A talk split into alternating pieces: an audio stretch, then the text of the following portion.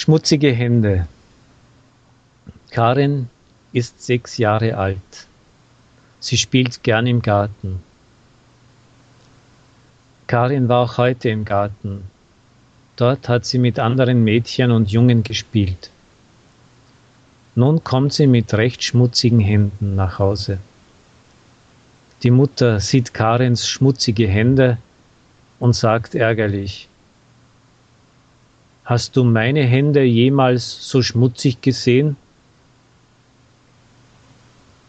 Mutti, antwortet Karin beleidigt, ich habe dich aber auch nie mit sechs Jahren gesehen.